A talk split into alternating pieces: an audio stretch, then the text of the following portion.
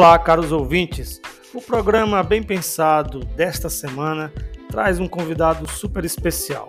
Trata-se do professor Chico Gonçalves, ele que é professor associado do curso de comunicação da UFMA e atua na Secretaria de Direitos Humanos do Governo do Estado. Nesta entrevista, o professor Chico Gonçalves aborda temas importantes e atuais, como, por exemplo, o programa Minha Casa Melhor e outros editais que contemplam aí a produção, a fruição e a economia criativa no nosso estado. O professor Chico também aborda questões como o cajueiro e a rota estratégica daquela região para a geopolítica mundial. Então, após a vinheta, curta aí essa super entrevista. Valeu! O Simproecema sabe da importância de cada um dos seus associados para avançar nas conquistas. Com os convênios e descontos especiais em faculdades, clínicas médicas, odontológicas e outros benefícios, o Simproecema oferece para seus sócios a oportunidade de fazer parte de um sindicato forte que valoriza sua categoria. Associe-se já no site simproecema.org.br e fortaleça o seu sindicato. Simproecema. Gestão, garantir direitos e avançar na unidade e na luta. Presidente Raimundo Raimundo Oliveira. 2, 1. Olá, amigos, amigas e amigues. No ar, mais o podcast mais bem pensado aí do Spotify, das redes sociais que é, curtem esse tipo de audiovisual. Uh, bom, gente, nós estamos chegando aí ao nosso 11 episódio dessa segunda temporada, né? Um episódio aí é, que muito nos orgulha de estar tá fazendo. A gente começou esse trabalho ano passado, meio que para dar aula, meio que para lecionar, passar o conteúdo para os alunos. E agora estamos aqui, né, trazendo convidados super especiais que têm muito a dizer da nossa realidade do Maranhão, do Brasil e do mundo, obviamente, né? Bom, e aí eu estava vendo aqui nas audiências, né, nós ultrapassamos a, inacreditável marca de 4 mil audições, né? É, eu acho que as pessoas estão tendo muito paciência com a gente para tanta gente legal ouvir né, o nosso podcast. Quero agradecer a audiência de todos, todos os amigos, toda a minha família que ouve também. gente, e, e, e, também nós estamos com audiência na Alemanha né, e nos Estados Unidos. Né? Tem tem um ouvinte em cada local, desse, em cada país desses aí. E como eu prometi na, no episódio passado, eu estou divulgando aqui o nosso e-mail, tá? Para as pessoas aí de longe, de fora, poderem mandar sugestões, mandarem alguma ideia de tema legal para a gente estar tá debatendo aqui no nosso programa, no nosso podcast. Então anota aí, o e-mail do Bem Pensado é bempensado, underline 2021, arroba gmail.com. Tá? Então você que está aí mais longe de Imperatriz, de São Luís, do Maranhão, se quiser entrar em contato com a gente, né, é, manda aí o seu e-mail que ainda vai vir muita coisa legal pela frente. E a gente torce aí para que o bem pensado tenha vida longa. E no programa de hoje, pessoal, a gente está recebendo aí uma figura super incrível, um ser humano de, uma, de um nível né, é, formidável, né? Eu conheço o trabalho dele desde 2007. Fiquei muito impressionado com a capacidade, o nível intelectual, né? E a argucidade desse desse professor que também que além de ser professor do curso de comunicação social da UFM, né? Ele é professor associado. Ele também atualmente atua como secretário de Direitos Humanos na secretaria, eh, na sede POP, né, do Estado, do governo do Estado. É, com muito orgulho, com muita honra, nós do podcast Bem Pensado recebemos hoje, né, no dia de hoje, o professor Chico Gonçalves. Bom dia, professor Chico. Como é que está aí São Luís? Como é que o senhor está hoje? Dê um alô aí para os nossos ouvintes. Bom dia, Caroli. Aqui é tempo ensolarado na ilha. Bom dia para a praia, para a conversa, mas também dia de muito trabalho. Beleza, muito bom, professor.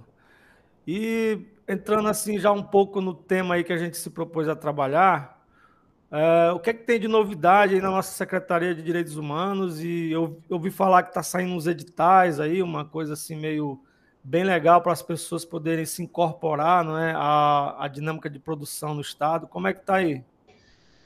Carolina, nós estamos fazendo um esforço grande hoje na Secretaria de Direitos Humanos, junto com a Secretaria de Juventude, Secretaria de Igualdade Racial, para consolidar, ampliar a rede estadual de defensores e defensoras dos direitos humanos. Por isso, temos lançado uma série de editais que tem esse objetivo de reforçar a rede de direitos humanos, mas também são editais também que estão voltados para reforçar as redes de solidariedade do nosso Estado nesse período de crise, de pandemia. Por exemplo, nós estamos com uma chamada aberta, que é para a seleção de jovens quilombolas, para o programa Agente de Desenvolvimento Rural Quilombola, DRQ. Nós estamos selecionando 300 jovens quilombolas que receberão auxílio financeiro para o desenvolvimento de atividades de renda, de conservação ambiental nas comunidades quilombolas. Esse projeto nosso está voltado para cinco rotas quilombolas, que é a rota dos Campos e Lagos, Viana e Pedro do Rosário, rota do Guaxinduba, Icatu e Rosário, rota do Rio das Almas, Serrano do Maranhão e Central do Maranhão, rota do Rio Codozinho, Codó e Peritoró, e rota do Tingidor, Itapecuru-Mirim e Santa Rita. Esse é um dos programas que nós estamos, é, que estão em edital aberto. Um outro edital aberto que eu considero muito importante é o programa Maranhão Solidário, que é um milhão de reais que estão, vão ser, estão, está previsto para esse programa, para financiar, apoiar projetos comunitários de segurança alimentar e nutricional, criança, adolescente, idoso, combate à pobreza, dependentes químicos, educação, cultura, curso de capacitação, esporte, causa animal e melhoria dos índices de desenvolvimento humano no Maranhão. As organizações da sociedade civil poderão participar, será uma seleção de concurso, será, uma, será um concurso de projetos, e aí as pessoas receberão prêmio por esses concursos que poderão, com recursos que poderão, poderão ajudar a aparelhar as suas organizações é, o governo está disponibilizando para esse edital um milhão de reais. Olha só que legal, hein? É importante as organizações da sociedade civil se organizarem. Há um outro chamado nosso aberto, que é o, o Fundo Estadual de Proteção dos Direitos Difusos. Esse nós estamos com recursos destinados a apoiar iniciativas de combate ao trabalho escravo, de, de resíduos sólidos e visa, sobretudo, garantir é, essas ações são projetos que nós estamos interesse de apoiar projetos na escala de 100 mil reais. E por isso as pessoas que atuam na área do combate ao trabalho escravo e que atuam é, é, junto às populações é, com resíduos sólidos, esse edital também está aberto, pode ser acessado na página da Sede Pop. E especificamente para os servidores públicos estaduais, tem um processo seletivo aberto, é da Escola dos Conselhos Elisângela Cardoso Corrêa, em que as pessoas poderão, poderão, os funcionários públicos poderão se inscrever para serem professores da escola. Esse edital também está aberto, pode ser localizado na nossa, na nossa página. E é importante lembrar que o nosso governo está com uma série de outros programas abertos, que é importante as pessoas saberem. São todos projetos, um conjunto de, de chamadas públicas abertas, que elas visam é, é, é ajudar as pessoas nesse momento de crise que nós estamos vivendo, que é uma crise de, é, sanitárias, é uma crise econômica com aumento do desemprego e da fome. Então, nós estamos com o programa Minha Casa Melhor, que concede via sorteio cartão de 600, mil, 600 reais para famílias de baixa renda, o cheque Minha Casa, destinado a famílias de baixa renda também. Então, estamos com o programa social Vale Gás, que a meta é atingir 115 mil famílias. Estamos com o programa Comida na Mesa, que é um programa para ajudar, de segurança alimentar, sobretudo para ajudar as famílias nesse momento, que estão passando necessidade, dificuldade para colocar comida na sua própria mesa. Estamos com auxílio combustível para taxistas, mototaxistas e motoristas de aplicativos por dois meses. O governo também, o governador também determinou auxílio emergencial para guias de turismo empresas de transporte turístico, com a parcela de, única de 600 e mil reais, respectivamente. O governo também abriu o programa Trabalho Jovem, com a iniciativa que empresas contratam um jovem para seu quadro de funcionários. Cada a empresa que contratar vai receber um valor de mil reais por cada jovem a ser pago pela gestão estadual. O programa Jovem Quilombola, que eu falei ainda há pouco, o auxílio para catadores de 400, de 400 reais para atingir 800 beneficiados. E, além disso, nós estamos também com auxílio emergencial, que o Estado criou para bares e restaurantes no valor unitário de mil reais e para profissionais no valor de 600 reais. E aí temos também um programa Mais Renda. Eu faço esse destaque, é uma lista imensa, e tem outros programas também do Muita governo, coisa. que são programas que o governo está montando, nesse, eh, eh, lançando nesse momento de crise, com três objetivos, Arli. O primeiro objetivo, Sim. que é apoiar as pessoas que estão nesse momento de crise, precisando do apoio do Estado para reorganizar suas vidas. Segundo, é que com isso possibilita a circulação de dinheiro nos municípios, nos, nos bairros, na periferia das cidades. E terceiro, com isso reforça o comércio local, as pequenas e médias empresas. E desse modo, parte do recurso volta na forma de impostos e possibilita, assim, ajudar outras pessoas. Não, excelente. É, tem verificado que em múltiplas áreas do governo do governo Flávio Dino, né, não é aqui rasgando a seda nem nada, é a realidade, né? É que existe uma frente de trabalho em diversas áreas. É impressionante o que a gente vê na infraestrutura, por exemplo, né? e agora aí na, nos direitos humanos, professor. Eu fico realmente muito satisfeito com uh, essas atuações né, do nosso governo do estado aí no Maranhão. Sem, sem rasgação de seda, sem. É, é o que é, não adianta escamotear isso. O governo tem se esforçado bastante, tem dado bons resultados. Uh, professor Chico, eu, eu conheço você desde 2007, quando na UFMA, né, você fez uma palestra sobre a internet e o futuro que ela irá, iria proporcionar né, com o surgimento do espectro eletromagnético. Esse debate pode parecer meio um debate aprofundado demais, né, meio nerd, mas de fato ele tem toda a, a, a, base real, né? Quando a gente vê as transformações que o mundo, né? O mundo chegou, o mundo, o mundo está vivendo atualmente, é, de aulas remotas, de internet 5G chegando. Então, uh, daquele tempo para cá, de 2007 para cá, como é que o senhor avalia essas mudanças? Elas, elas realmente transformaram a vida da população de modo geral, não é?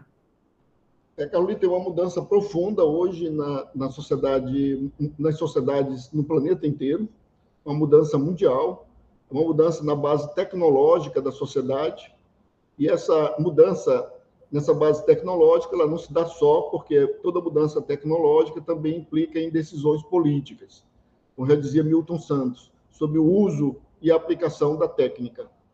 Então, é, nós tivemos, não me lembro naquela época, quando eu ministrei essa palestra, eu falava a respeito do aspecto eletromagnético, as, as concessões de radiodifusão no Brasil e o impacto que o advento da tecnologia digital teria exatamente no, no, nesse modelo, até então baseado no aspecto eletromagnético. Que nós estamos entrando numa outra fase no, no, país e uma outra fase que exigia um acompanhamento de perto das universidades, da sociedade civil, dos gestores públicos, para que se pudesse a partir dessa conquista tecnológica, é, construir base de uma sociedade criativa, uma sociedade do conhecimento, mas também uma sociedade da participação popular e com ênfase exatamente na possibilidade do diálogo, da democracia e da liberdade. Ora, o que ocorre hoje no Brasil é que, nesse momento, nós estamos imersos numa disputa política e tecnológica, política, sobre a aplicação da tecnologia do 5G, que dará um avanço significativo nas formas de comunicação, de interação e de produção de conhecimento hoje.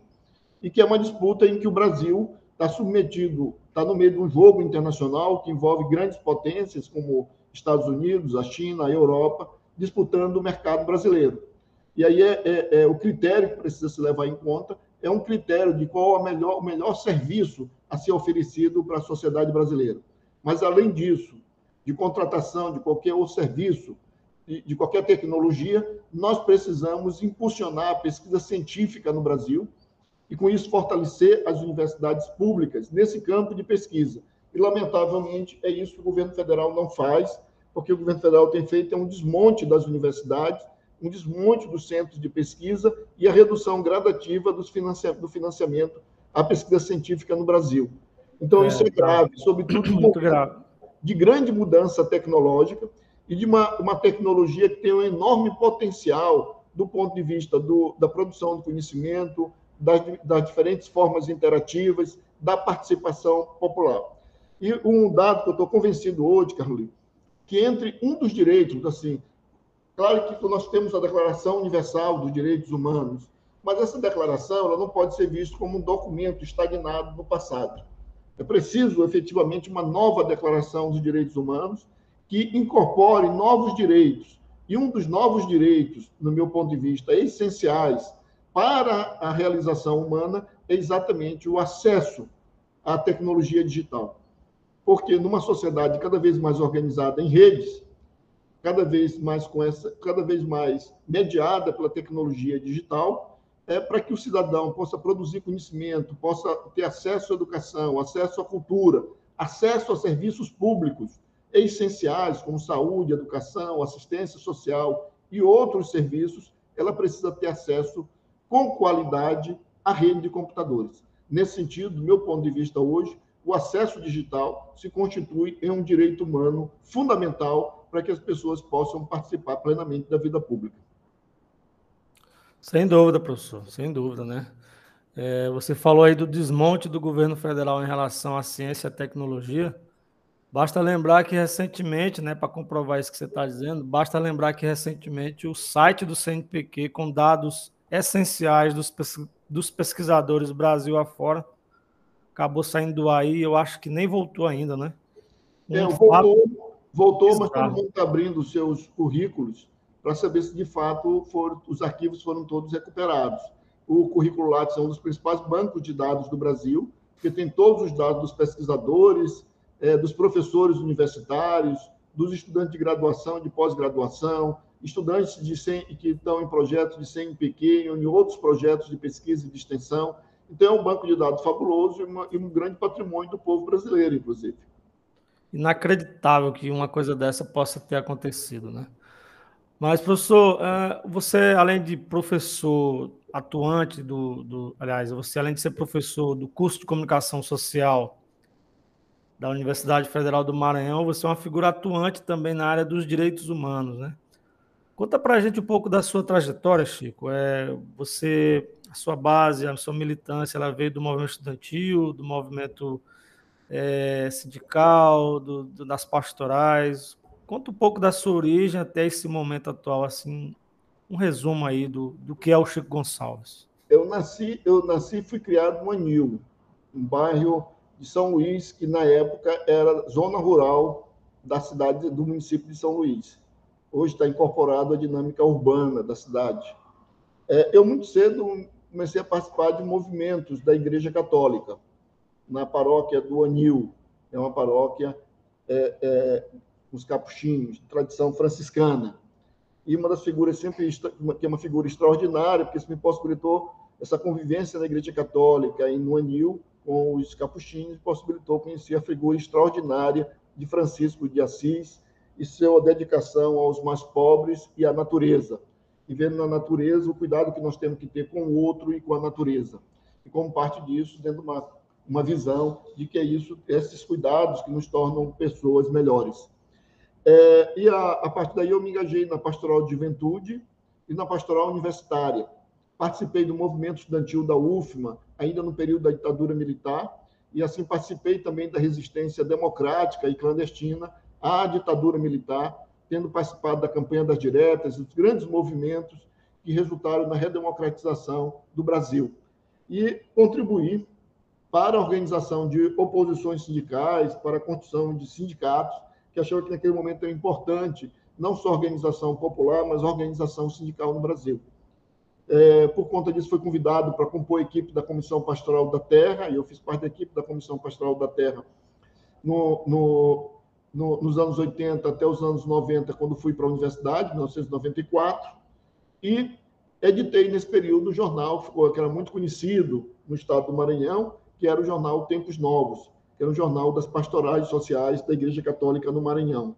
É um trabalho que eu muito me orgulho, porque era uma fonte, uma fonte de informação para os trabalhadores e trabalhadoras rurais, mas também era uma fonte que nos dava visibilidade à luta dos trabalhadores, trabalhadoras rurais, quilombolas e indígenas no nosso Estado.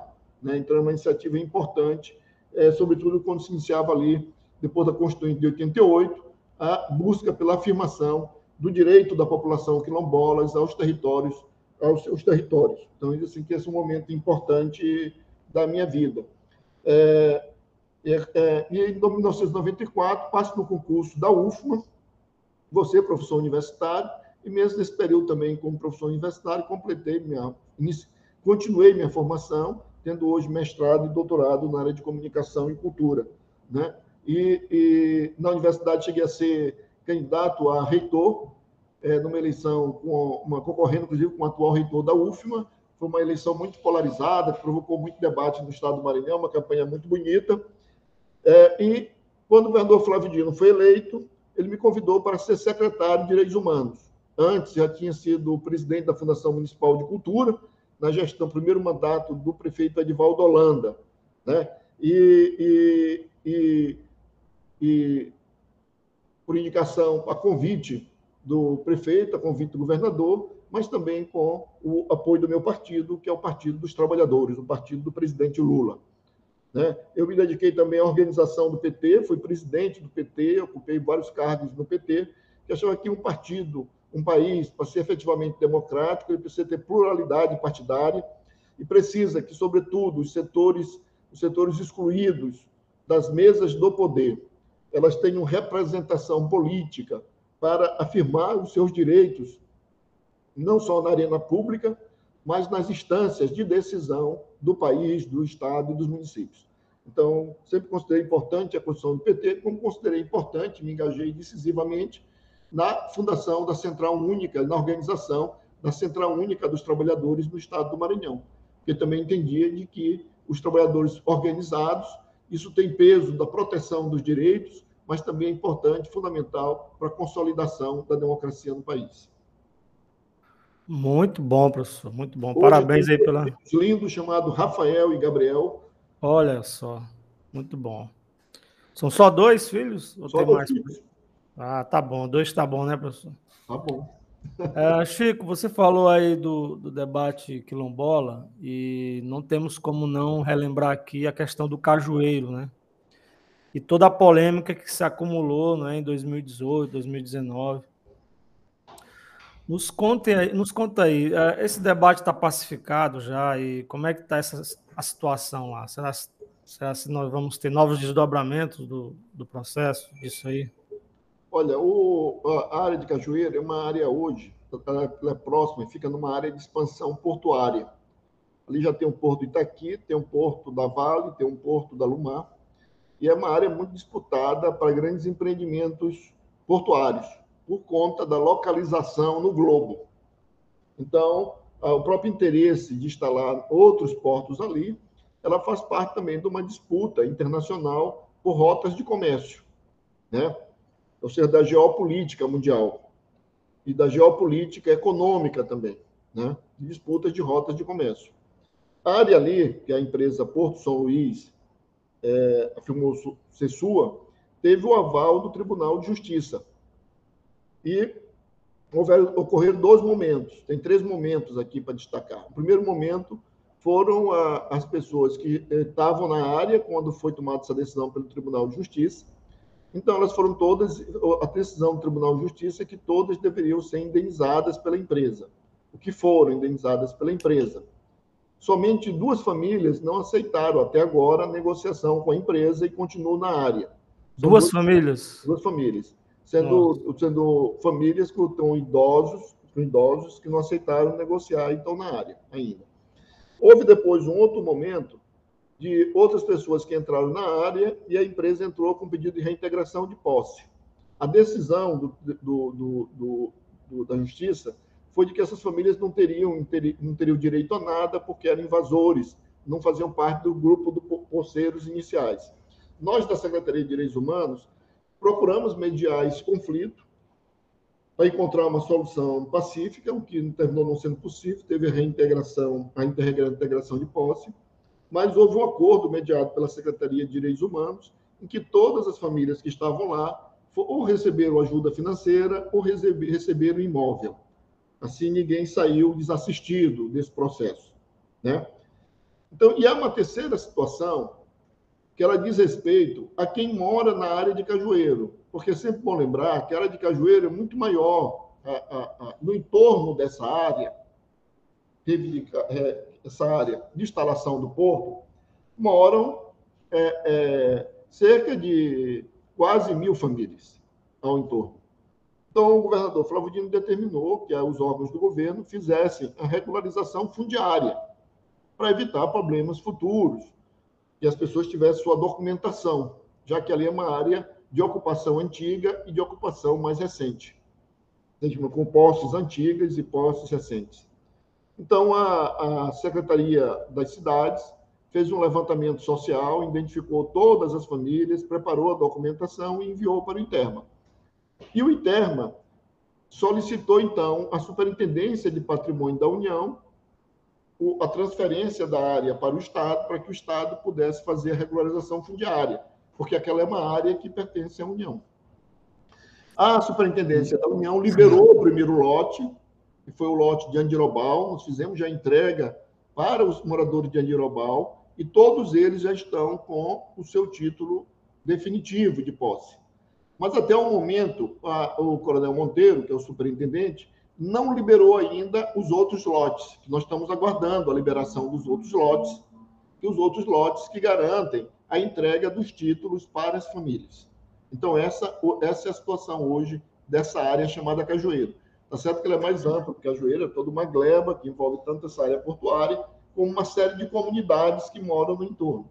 E a preocupação do governo do Estado é exatamente de regularizar as famílias, para garantir a todas elas o título de posse das, da, dos seus terrenos, né? E, mas isso está dependendo da liberação dos lotes dos pedidos de reintegração de posse à Superintendência do Patrimônio da União. Muito bom, professor. A gente fica feliz que esteja correndo as coisas tudo aí com naturalidade, dentro do, do respeito aos direitos humanos, né? Que é o que a gente torce para que sempre aconteça. E aí outro debate também proeminente que surgiu nos últimos dias aí foi a questão da estátua da empresa Ava, né? Que me parece que causou uma, uma certa polêmica por aí. É, qual a sua avaliação desse, desse processo? Ele, ele é, faz sentido colocar uma, uma estátua da liberdade em plena São Luís, capital tombada pelo patrimônio é, é universal?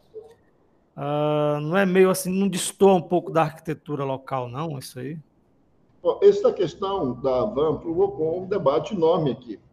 É, intelectuais, artistas, lançaram um manifesto contra a instalação da, da estátua e alegando exatamente as questões urbanísticas é, e os vínculos com a cidade. Contra esse manifesto se elevaram várias vozes com três argumentos. Um argumento de que esses setores de esquerda só pensam em simbolismo, que é, a empresa é privada, então ela pode fazer o que ela quiser. E terceiro, que a empresa vai trazer mais empregos. Ora, vamos por partes. Primeiro, a empresa é privada, é verdade. Mas a Constituição brasileira é clara sobre a responsabilidade das empresas privadas, responsabilidade social, cultural, econômica, e, e o principal é que a Van, como tem sido noticiado permanentemente, é uma empresa que tem captado recurso público para expandir os seus negócios. Né? Ou seja, se ela capta recurso público, é, qualquer cidadão pode discutir, porque se trata de discutir as políticas econômicas, as políticas de desenvolvimento econômico, social e cultural do, do país. Né? Então, é lícito e é correto, é legítimo que todo cidadão queira discutir o empreendimento. Outro sinal vai trazer emprego. Ora, o manifesto não foi contra, não é contra a instalação da empresa. O manifesto, ele desses, dessas pessoas, ela critica a estratégia de marketing da Van, né? E ela faz uma crítica, inclusive do meu ponto de vista, levando em conta boas experiências que ocorreram no Maranhão nos últimos anos, da relação de grandes empresas, grandes corporações com a população local. Cito como exemplos mais recentes é, a, a empresa Ambev, que lançou a Magnífica, que é produzida a partir da mandioca. E com isso faz um bom diálogo com a cultura local. Ou cito como exemplo, um exemplo mais antigo, da Coca-Cola, que comprou e lançou, relançou no mercado a Cola Jesus, que é um refrigerante que tem muito apreço dos maranhenses, não só pelo sabor, mas por sua história, se identifica com ele.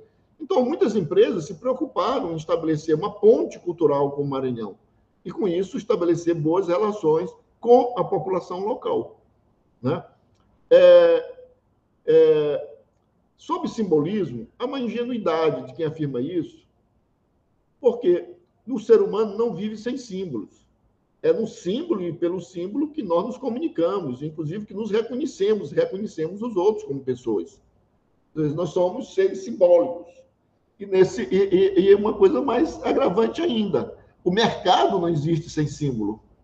Por isso é que ele precisa de marca, precisa de empresa de propaganda, de marketing, porque, é, é, é, como já tinha dizido o velho Karl Marx, né, tem um, o, o, o valor de uso e o valor de troca, e as pessoas poderiam comprar qualquer celular. Qualquer celular poderia servir, mas a marca é fundamental na, na, na compra das pessoas, porque tem um valor, um valor que é agregado ali. Então é importante observar que o mercado não vive sem símbolos. Então, discutir símbolos é fundamental. E aí me parece que a, a questão pode ser resumida do seguinte modo: a, a estátua da liberdade, a mulher representada na estátua da liberdade, é o grande símbolo da, da, da República Francesa. E foi exatamente a França que deu essa estátua de presente para os Estados Unidos para celebrar a sua independência. Ora, essa imagem da mulher imortalizada na Revolução Francesa, como uma mulher que pegou em armas para defender a Revolução e virou símbolo da Revolução Francesa, da República Francesa, ela vai virar o símbolo da independência norte-americana. Mas também ela vai virar o símbolo, o símbolo da, da expansão imperialista americana, do, da hegemonia americana na indústria cultural, no mercado global, na política internacional, certo? E ela vai, vai compor assim, uma tríade famosa, que é representada pelo tio Sam, pela águia e pela estátua da liberdade, né? Então me parece, me parece aqui que quando muitas pessoas hoje sonham em participar desse mundo simbolicamente representado por essas imagens, essas imagens, o tio Sam, a águia, a estátua da liberdade, né? Basta ver o sonho das, de muitos brasileiros e brasileiras, lamentavelmente, que sonham em morar em Miami, né? Mas é sempre bom observar que nem todo mundo deseja esse mundo, deseja outros mundos, outros mundos possíveis, e tem todo o direito de expressar o seu ponto de vista. Sim, verdade. Eu acho também, professor, Chico, que, eu, que existe uma certa esquizofrenia cultural e um deslumbramento de algumas, algumas pessoas que são um pouco alienadas. Né? Você vê, por exemplo, alguns condomínios residenciais aqui na periferia de Imperatriz, um, os caras põem o nome de condomínio Wall Street. Né? então eu acho, acho meio exagerado assim. Pô, por que, que não põe, não põe condomínio é, Mucuíba, condomínio Ribeirão, né? Uma coisa que é mais nossa, que é mais própria. Os caras pegam o nome lá de uma coisa que não tem relação nenhuma, né, com a cultura e com a e o simbolismo, né, local. Mas é muito, Carlinhos, isso aqui eu tenho uma, eu tenho uma, assim, como eu trato disso, eu sempre tenho uma, uma, um comentário que a elite brasileira, desde os primórdios da colônia, ela sempre, ela sempre sonhou morar fora do Brasil, a elite brasileira. Né? É verdade. Ela sempre, a elite brasileira, ela teve sempre uma, uma noção que era de explorar as riquezas nacionais para que ela pudesse viver bem em outro lugar do mundo, né? em que ela se identificava. Que houve um tempo que era com a cultura francesa, depois com a cultura britânica e hoje com a cultura norte-americana. Né? Então, esse sonho, esse devaneio da elite que fica de costa para o povo, e, e para aqueles que não conseguem sair do país, montam pequenos cenários com, esse, com nomes com nomes de referência da cultura é, francesa, da cultura britânica, da cultura romana e da cultura norte-americana, como forma de expressar esse escárnio, esse menosprezo com as questões locais, inclusive com a, as formas de representação da cultura local. Com certeza. Boa análise essa. Muito boa análise. Ontem, ontem, Chico, teve a votação do, do orçamento participativo, né? E eu votei. Aí tinha lá duas opções para é, você escolher, né? Para onde os recursos iriam. Tinha lá é, direitos do idoso, né? Criação de uma delegacia especializada no direito do idoso. E tinha a questão do, de apertar a resolução dos conflitos fundiários, né? Em quem o professor Chico Gonçalves, secretário de Direitos Humanos, votou? Em qual das propostas ele votou aí? Vamos... No caso em São Luís, é, as propostas são por região, né? No ah, caso, é? É, é? Cada região, de acordo com o, o PPA que foi feito no início do, desse mandato, cada região vai aparecer proposta diferente, porque foram ah, que fizeram no PPA. No caso aqui, para a região metropolitana, tinha duas propostas, uma que era de reforço às políticas de prevenção às drogas, de atendimento aos usuários de drogas, e, e ao mesmo tempo que era o de reforço à participação popular. Né? São duas questões muito caras para nós da área de direitos humanos. Considero importante a questão hoje de criar uma sólida rede de prevenção ao uso de, de, drogas no nosso Estado e de acolhimento aos usuários, né? acolhimento aos usuários. Então, essa é uma iniciativa importante, do mesmo modo que é importante também é, é a consolidação das redes de participação popular. Ah, mas, Chico, qual, em qual você votaria? Vamos hipoteticamente supor que você fosse aqui da região. Qual dessas duas você votaria aí? Olha, o, o, o... do ponto de vista da política dos direitos humanos, as duas são fundamentais para nós. Nós, hoje, uma das ações fortes da Secretaria de Direitos Humanos é exatamente do, da prevenção e do combate na violência no campo e na cidade.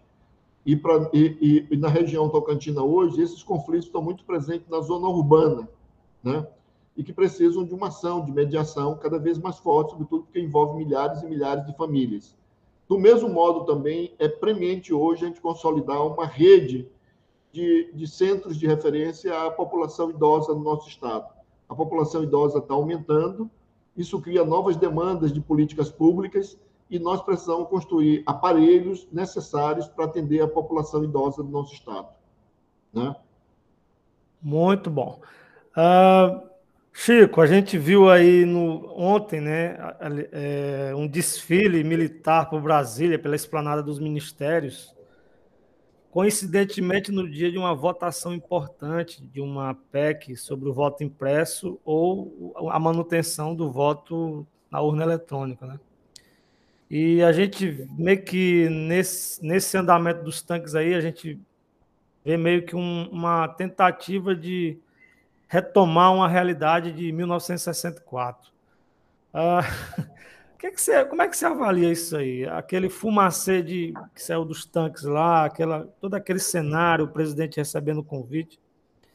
Existe uma possibilidade real da gente ter um retorno a um regime de exceção no Brasil?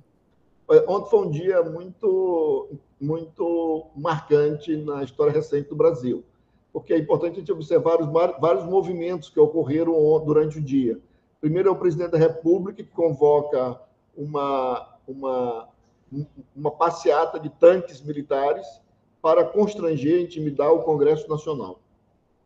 E com isso, tentando fazer uma demonstração de força bélica contra os representantes do povo no Congresso Nacional. É algo grave, é um ato criminoso do presidente da República porque uma das questões chaves da nossa Constituição, uma cláusula pétrea da nossa Constituição, é exatamente a autonomia dos poderes. Um presidente da República não pode ameaçar nem o Congresso Nacional e nem o Supremo Tribunal Federal, muito mais colocar tanques nas ruas para intimidar autoridades constituídas e legitimadas pelo voto popular, como é o caso do Congresso Nacional. Mas o que ficou claro para mim daquela manifestação do presidente da República é que os militares e o próprio presidente da República precisam cuidar melhor dos aparelhos públicos, porque nós vimos tanques em péssimas condições, tanques ainda é, é. Mal, mal, cuidados. Ou então, Chico, eles... porque mostrou ali naquela, na, em vez de ser uma demonstração de força, o que o presidente da República acabou foi expondo a vulnerabilidade da defesa nacional.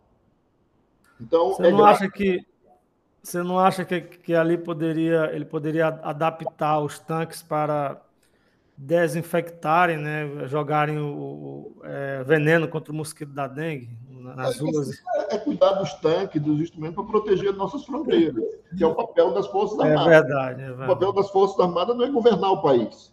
Das Forças não, Armadas sim, outro. Sim, claro, né? claro. É, agora, é importante observar, Carly, que houve outros movimentos importantes durante o dia primeiro, o Congresso, a Câmara Federal rejeitou o voto impresso, é, reafirmando a importância das urnas eletrônicas, que foram, uma, que foram uma conquista importante do ponto de vista do combate à corrupção eleitoral no Brasil.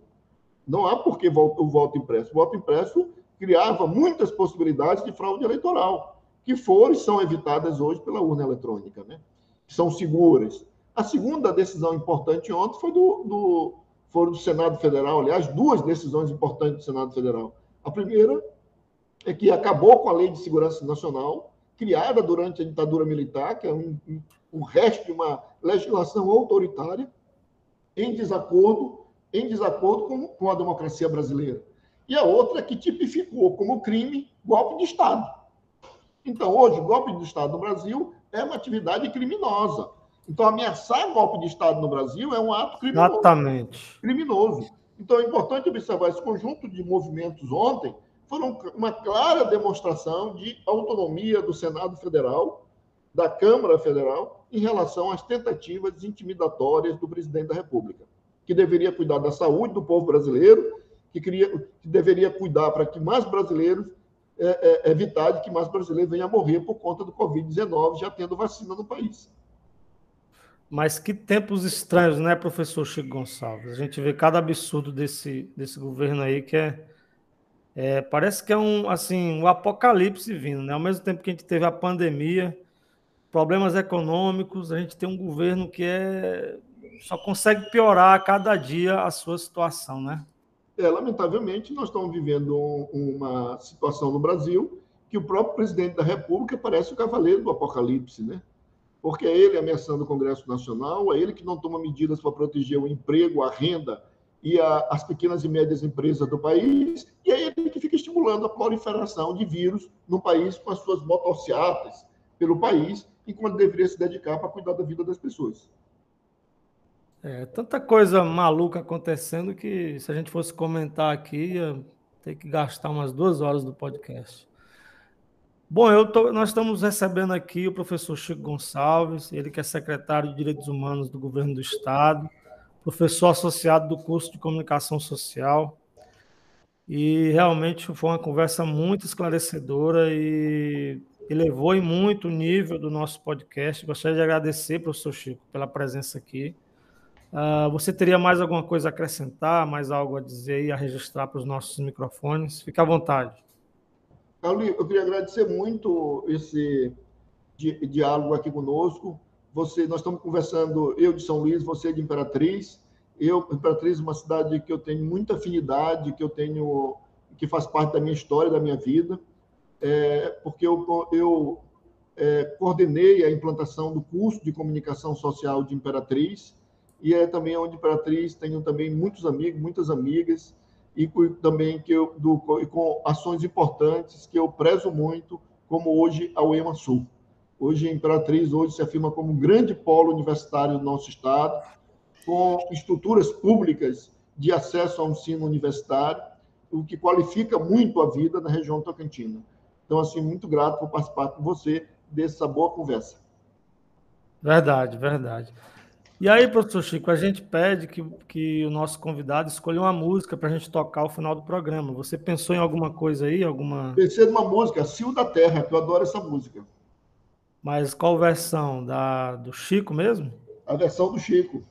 Original, né? Original do muito, Chico. Muito, muito bem pensado. A versão muito... do, Milton, do Milton também, mas gosto também é, do... Do Milton também é muito boa, né? Do Milton. É. São duas versões lindas. Então tá, Chico. Professor Chico Gonçalves, gostaria muito de agradecer você ter tirado aí uma hora do seu precioso tempo, né, para a gente esclarecer alguns pontos, né, divulgar os editais aí que estão chegando e os que já existem.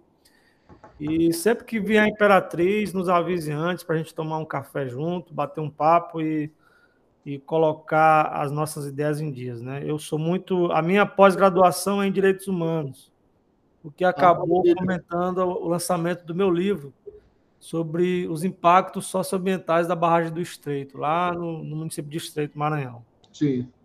E, e convite quero... para o lançamento. Já foi lançado, eu quero fazer a segunda edição já. Ah, tá bom então. tá bom, professor Chico Gonçalves, muito obrigado, muito obrigado a todos, a todas que nos ouviram até aqui nesse momento. É, e aí, depois da vinheta, curtam aí a música Cio da Terra, é, na versão do Chico Buarque, né, professor? Isso. Carlinhos, um grande abraço, meu irmão. Forte abraço, professor Chico Gonçalves. Né? A gente agora, é, depois da vinheta aí, curta aí, então esse super som escolhido pelo professor Chico Gonçalves.